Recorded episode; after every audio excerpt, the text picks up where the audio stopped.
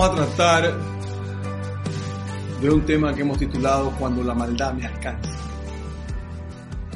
Y creo que debemos empezar con una frase de C.S. Lewis que estaba en lo cierto cuando dijo, Dios nos susurra en nuestros placeres, nos habla en nuestra conciencia, pero grita en nuestro dolor.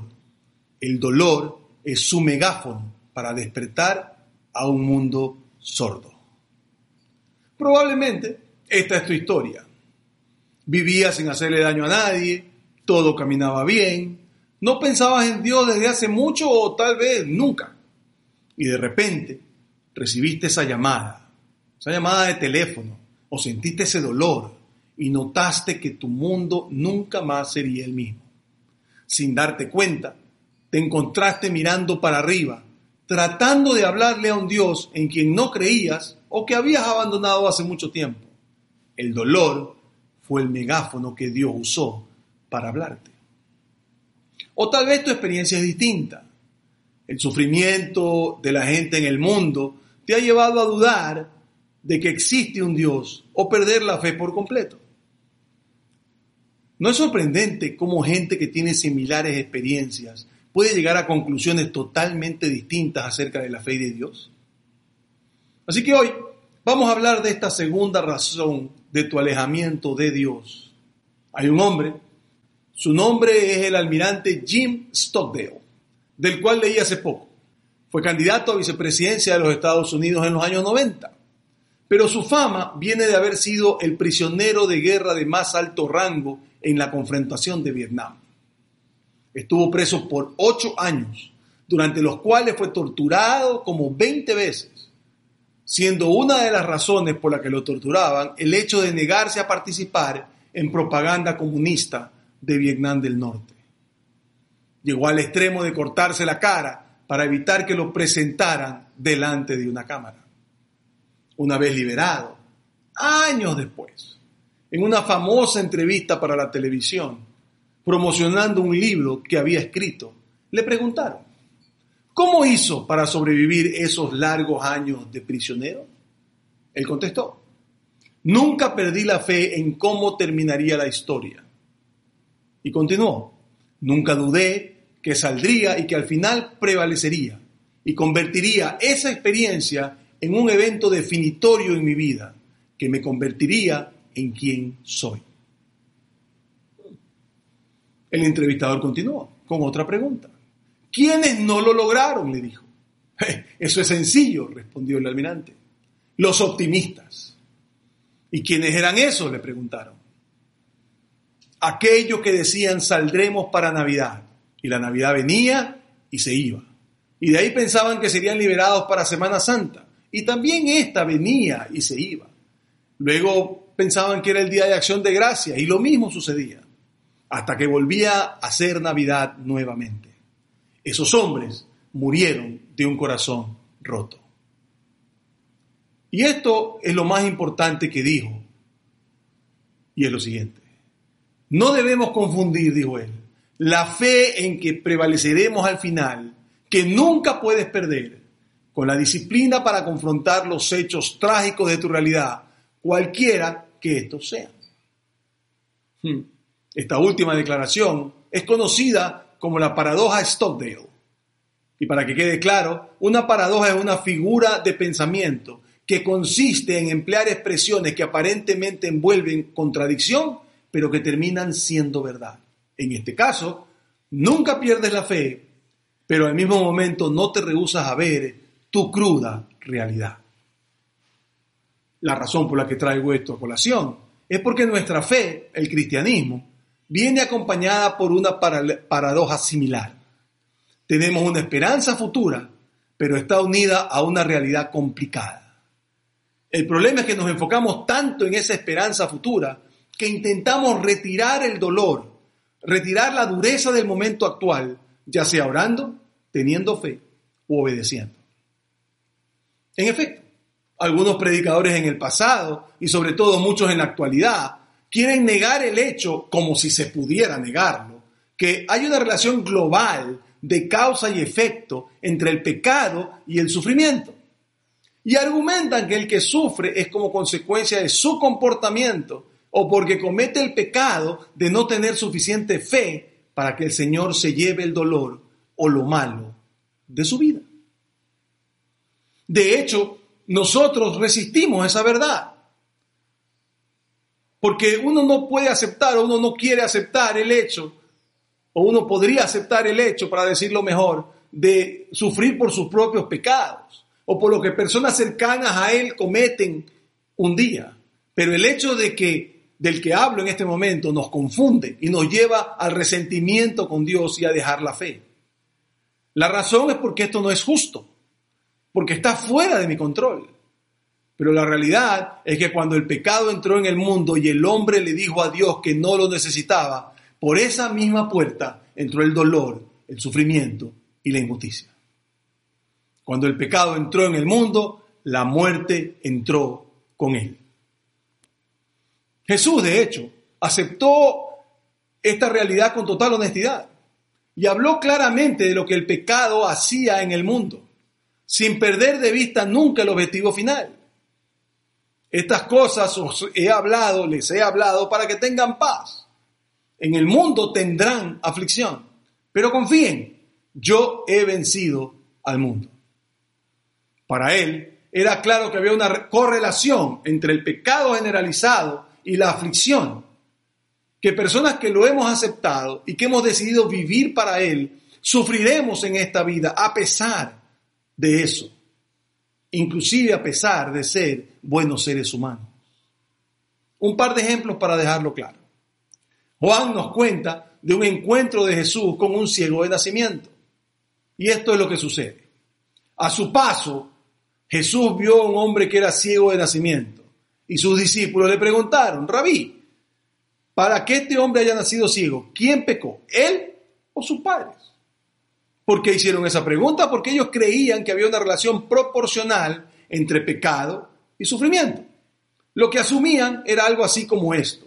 Buenas cosas le suceden a los buenos, malas cosas le suceden a los pecadores. Lo que no entendían es que hay una relación global entre pecado, sufrimiento y muerte. Parecería ser que no entendían esa conexión. Él les contesta, están equivocados. Ni él pecó ni sus padres, sino que esto sucedió para que la obra de Dios se hiciera evidente en su vida.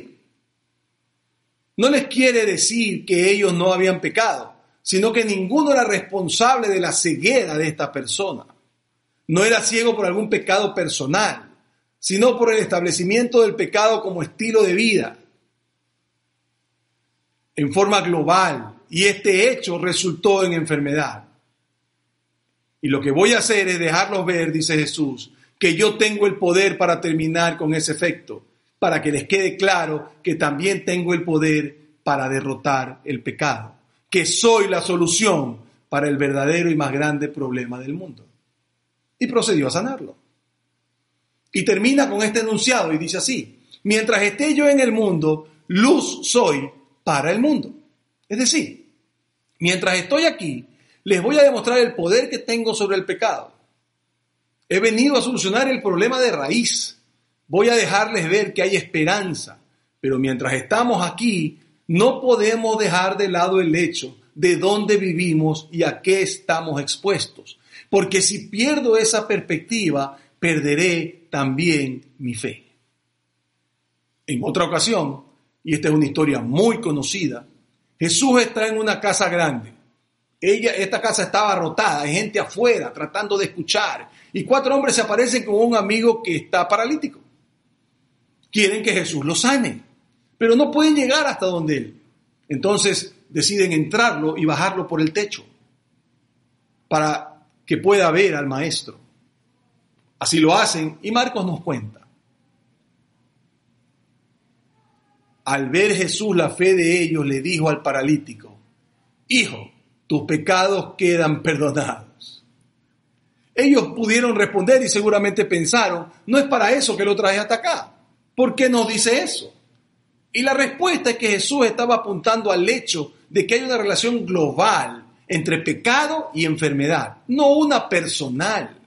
sino que la presencia del primero permite que vivamos en un mundo lleno de injusticia, de enfermedad y de muerte. Los líderes religiosos estaban ofendidos, está blasfemando. ¿Quién puede perdonar pecado sino Dios? Jesús sonríe y les hace una pregunta. ¿Qué es más fácil? Decirle al paralítico, tus pecados son perdonados. Claro, cualquiera podía decir eso. O decirle, levántate, toma tu, camillo, tu camilla y anda. Porque los dos, pecado y enfermedad, están relacionados. Y es que la presencia del pecado en el mundo es la razón por la que este hombre está paralizado. Así que Jesús continúa. Pues para que sepan que el Hijo del Hombre tiene autoridad en la tierra para perdonar pecados, quiero que sepan que se me ha dado la autoridad para terminar con la consecuencia de la iniquidad global, se los voy a probar. Se dirige al paralítico y le dice, a ti te digo, levántate, toma tu camilla y vete a tu casa. Aquí estaba, en carne y hueso, alguien más grande que el templo, alguien más poderoso que las consecuencias globales del pecado. Años después, el apóstol Pablo aparece en escena y nos deja ver esta idea con claridad. En su carta a los cristianos que vivían en Roma, les habla de esta idea en que estamos en un mundo caído, pero que tenemos la esperanza de que al final prevaleceremos. Y dice lo siguiente, por medio de un solo hombre el pecado entró en el mundo. Note que Pablo nos habla del pecado como una cosa tangible, como hablamos de energía o de información. No las ves, pero sabes que están en, sabes que están en todos lados. No se pueden negar. Asimismo, el pecado afecta a todo el mundo. Pablo continúa. Y por medio del pecado entró la muerte. Seguidito, entró uno detrás del otro. Fue así como la muerte pasó a toda la humanidad porque todos pecaron. La muerte y sus aliados marcharon hacia el planeta y esto es importante. No puedes evitar pasarlo, ni orando, ni con fe, ni con obediencia. Este es el hecho incontrovertible. Mientras estemos aquí, tendremos aflicción. Y, y si en no pasar por momentos como ese está centrada tu confianza, vas a perder tu fe. Cualquiera que te promete otra cosa, que te dice que a ti no te va a pasar nada, porque lo declaran o lo decretan, o porque la fe es un superpoder que evita estas cosas, está tratando de venderte algo, o nunca ha leído el Nuevo Testamento, o nunca ha seguido a Jesús a través de los Evangelios.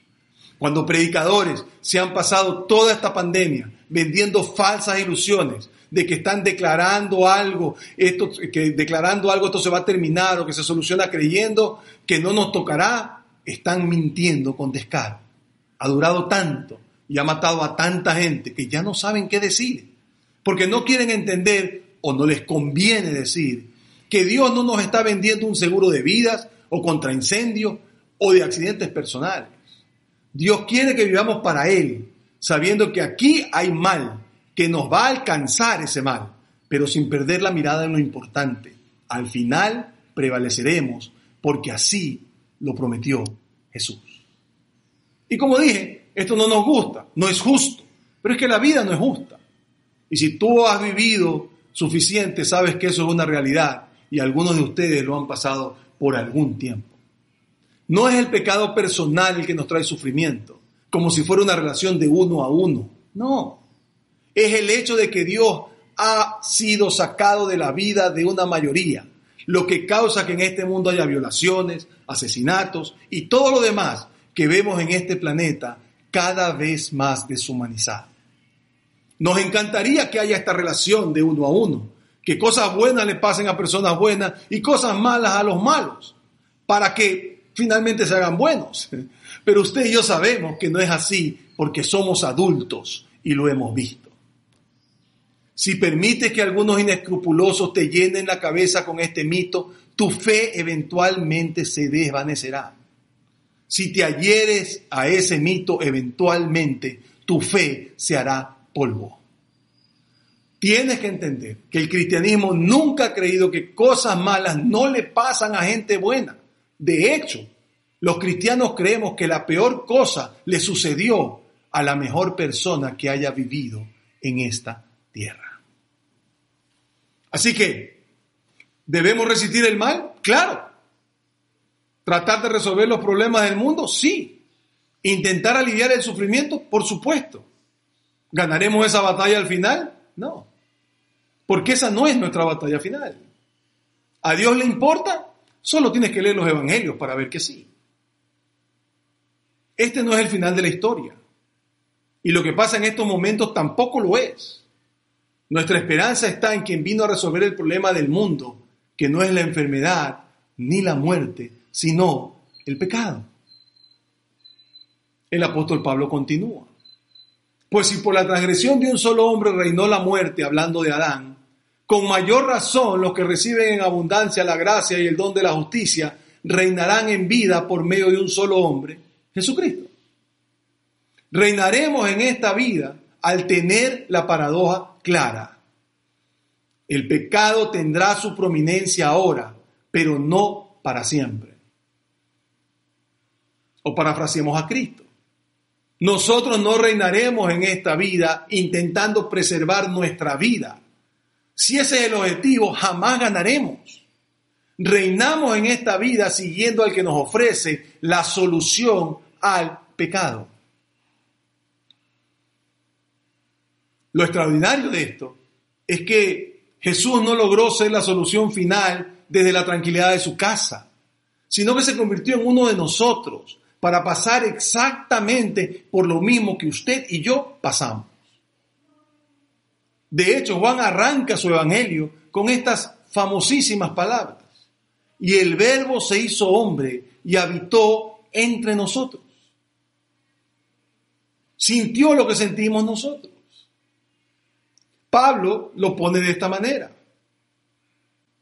Siendo por naturaleza Dios, no consideró el ser igual a Dios como algo a que aferrarse. Vino sin poder usar sus atributos como Dios y experimentó la vida tal como cualquiera de nosotros, pero fue más allá porque dice el mismo Pablo. Y al manifestarse como hombre, se humilló a sí mismo y se hizo obediente hasta la muerte y muerte de cruz. Tu Salvador y el mío experimentó la consecuencia plena del pecado, la muerte, y no cualquier muerte, la peor clase que había. El autor de Hebreos lo pone de esta manera. Porque no tenemos un sumo sacerdote hablando de Jesús, incapaz de compadecerse de nuestras debilidades, sino que uno, uno que ha sido tentado en todo de la misma manera que nosotros, aunque sin pecado. Lo dice porque esa debilidad es permanente en nosotros y no puedes sacarla de ti.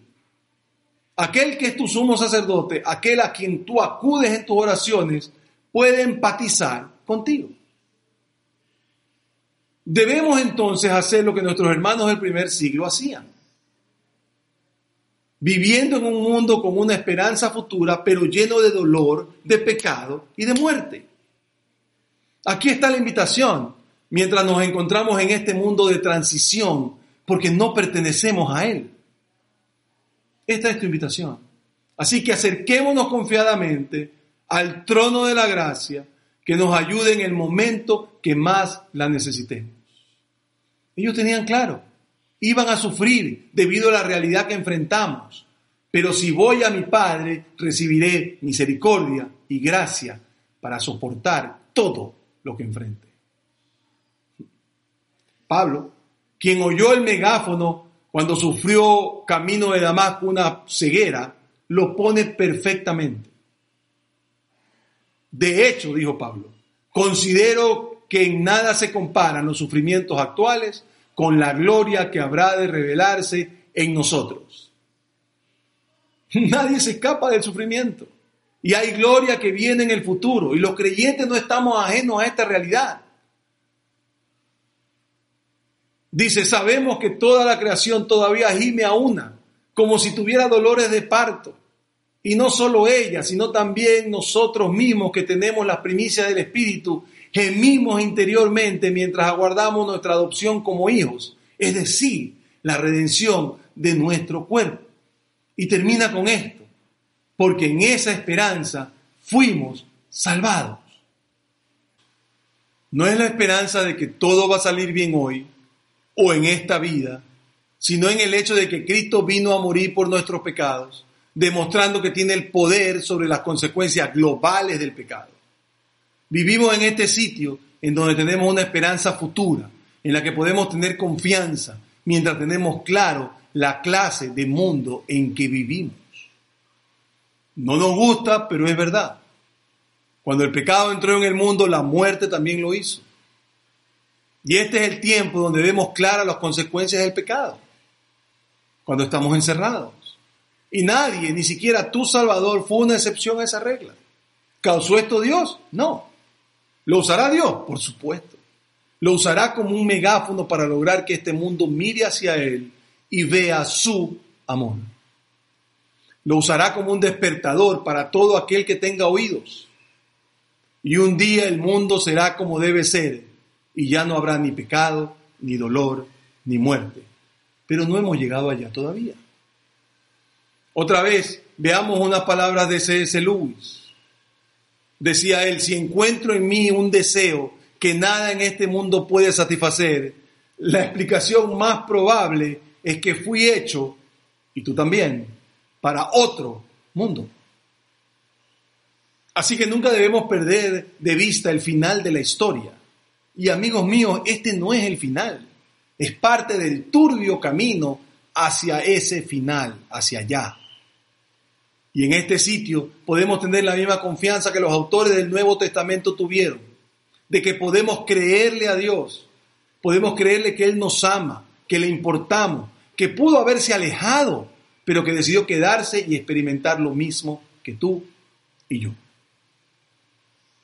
Nuestros sufrimientos actuales no son nada comparados con la esperanza futura. Ellos son solo un recordatorio, otro recordatorio de que vivimos en un mundo caído, de nuestra necesidad de un Salvador. Son un recordatorio de que un día Dios hará todo de nuevo Recuerda, si encuentro en mí un deseo que nada en este mundo puede satisfacer, quiere decir que nosotros no fuimos hechos para este mundo. Así que el COVID-19 no es más que otra consecuencia del pecado global, que Dios está usando como un megáfono para un mundo sordo. La pregunta es si escucharemos y responderemos adecuadamente a su amor. Como hago muchas veces quiero dejarlos con una pregunta para que la con unas preguntas para que la trabajen con otros hermanos o en familia durante esta semana o tal vez cuando terminen de ver la prédica. Primera pregunta. ¿Fuiste criado con la idea de que hay una correlación de uno a uno entre el mal comportamiento y el sufrimiento? Es decir, ¿fuiste criado pensando que cosas buenas le pasan a gente buena y malas a los malos? Segunda pregunta. ¿Cuál ha sido la explicación que más usas del por qué la gente buena sufre? Porque no puedes negar lo que la gente buena sufre. Y otra pregunta ahí mismo. ¿Algún sufrimiento que tú has tenido ha agrietado tu fe? Y la tercera pregunta. Lee Hebreos 14, 4 al 6. Y en el verso 14 contéstate, ¿Por qué debemos permanecer fieles durante nuestros momentos de sufrimiento? Y después mira el verso 16. Y mira, ¿qué podemos esperar de Dios durante la, nuestra temporada de sufrimiento? ¿Qué podemos esperar? Finalmente, antes de orar, te voy a solicitar que tú y yo veamos durante esta semana una película. Una película que acaba de salir, la puedes ver en YouTube eh, gratis, no tienes por qué pagar. La película se llama Mientras estés conmigo. Es la película de un cantante cristiano, historia real, y su esposa. Y quiero que cuando la mires, mires, observes lo que realmente es la fe. Observes la forma como esta mujer se maneja y que veas exactamente lo que la fe cristiana debe ser para quitarnos tanto, tan palabrería que nos dicen de tantas partes. Te espero la próxima semana. Eso sí, tienes que haber visto la película porque si no, como dicen los muchachos, te la voy a espoliar. Así que te espero. Vamos a orar. Padre, te damos gracias, Señor, por la posibilidad de explorar estas cosas que no son muy agradables, que, que probablemente nos golpean un poco, Señor, pensar que, que no necesariamente estamos protegidos en esta vida contra cualquier cosa que nos pasa. Te quiero pedir, Señor, que nos dejes ver con claridad que nuestra esperanza futura es mil veces mejor, cien mil veces mejor que cualquier cosa que nos pasa aquí. Gobiérnanos, llénanos de tu Espíritu Santo, Señor. Permítenos entender con claridad el mensaje que esta película cristiana nos deja ver. Y permítenos regresar la próxima semana para establecer con claridad qué es la fe y en qué debemos creer y cómo debemos creer. Y qué es lo que un cristiano realmente piensa acerca del sufrimiento que este mundo nos trae. Gobierna nuestras vidas, quédate con mis hermanos, gobierna sus vidas. Te alabamos y te bendecimos en el nombre de Jesús. Amén y amén. Mis hermanos, que estén muy bien. Nos vemos el próximo Hermanos y amigos.